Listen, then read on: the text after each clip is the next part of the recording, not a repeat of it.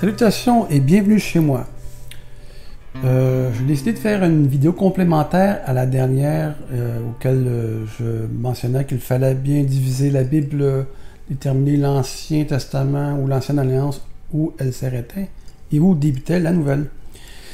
Je vais aller avec où je crois a été le point culminant, la fin officielle de l'Ancienne Alliance. Comme on pourrait dire, le clou dans le cercueil. C'était à, je dirais bien, l'assassinat d'Étienne par les, euh, les responsables religieux où Étienne s'est mis à parler par l'Esprit Saint aux responsables religieux de l'époque. Et je vais euh, au chapitre 7 des Actes, 7, 54, la mise à mort d'Étienne. En attendant ces paroles, ils étaient furieux dans leur cœur, les responsables religieux. Et ils grincèrent des dents contre lui. Ils étaient tellement enragés qu'ils grincèrent des dents. Mais Étienne, rempli du Saint-Esprit et fixant le regard vers le ciel, vit la gloire de Dieu, et ici c'est le point culminant, Jésus debout à la droite de Dieu. Jusqu'à maintenant, Jésus était assis à la droite, mais Jésus était debout après qu'Étienne ait euh, fait euh, toutes ses révélations. Et Jésus était prêt à euh, intervenir. Il était debout. Et, Étienne dit, Voici, je vois les cieux ouverts et le Fils de l'homme debout à la droite de Dieu. Les responsables religieux poussèrent alors de grands cris. Qu'est-ce qui animait ces gens, c'est vraiment satanique. Le refus de croire hein, obstinément. Ils tiennent tellement à leur religion, à leur pouvoir, qu'ils en graissent des dents. Ils poussèrent alors de grands cris en se bouchant les oreilles. c'était insupportable pour eux d'entendre la vérité. C'est terrible, c'est fort. Et ils se précipitèrent tous ensemble sur lui, sur Étienne le traînèrent hors de la ville et l'assassinèrent. C'est mieux qu'ils le lapidèrent, mais en fond, ils l'ont assassiné.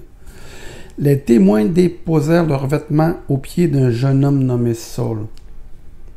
Paul, le futur Paul, était là. Saul avait approuvé le meurtre d'Étienne. Pour moi, c'est à ce moment-là, lorsque euh, Jésus a donné une dernière ultime chance aux responsables religieux de reconnaître, euh, suite à la résurrection de Jésus, ils ont entendu parler de la résurrection de Jésus. Il y avait, euh, on est au Acte chapitre 7, euh, la nouvelle alliance commençait à s'implanter, ils hmm, ils ont persisté dans le refus de reconnaître le Christ comme le véritable Messie. Et c'est à ce moment-là que Jésus, debout, si les, responsables religieux auraient accepté le message, Jésus était déjà prêt à apparaître, à intervenir. Il était debout. Il était déjà prêt à revenir. Mais non, ce fut pour moi, comme ça je l'interprète, c'est exactement le point précis où Dieu a dit, OK, c'en est assez de l'ancienne alliance, c'est fini. C'est un rejet total et maintenant nous allons... Euh, commencer la nouvelle alliance, mais sans les Juifs. Et c'est là qui est intéressant, Saul était déjà là aussi enragé et que les, responsables religieux, puisqu'il approuvait l'assassinat d'Étienne. Et c'est Saul, un peu de temps après, que Jésus a justement choisi pour présenter la nouvelle alliance au monde. Et euh, depuis ce jour-là, les Juifs comme les gentils ou les, gens de la terre sont sous la grâce, ils n'ont aucun statut particulier dans le, euh, comment dire pas le plan de Dieu, mais les juifs ne sont pas au-dessus de, nous. Ils sont également sous la grâce. Mais Dieu ne les a pas oubliés. Euh, Dieu va quand même euh, respecter la promesse qu'il a faite à Abraham, Isaac et Jacob l'alliance était pour eux un premier et il va respecter euh, ce qu'il leur avait promis. Un jour, euh, Israël va redevenir ce qu'elle était censée être. Ouais, pour moi, ce que je crois est précisément l'endroit dans la Bible où l'ancienne alliance a cessé définitivement.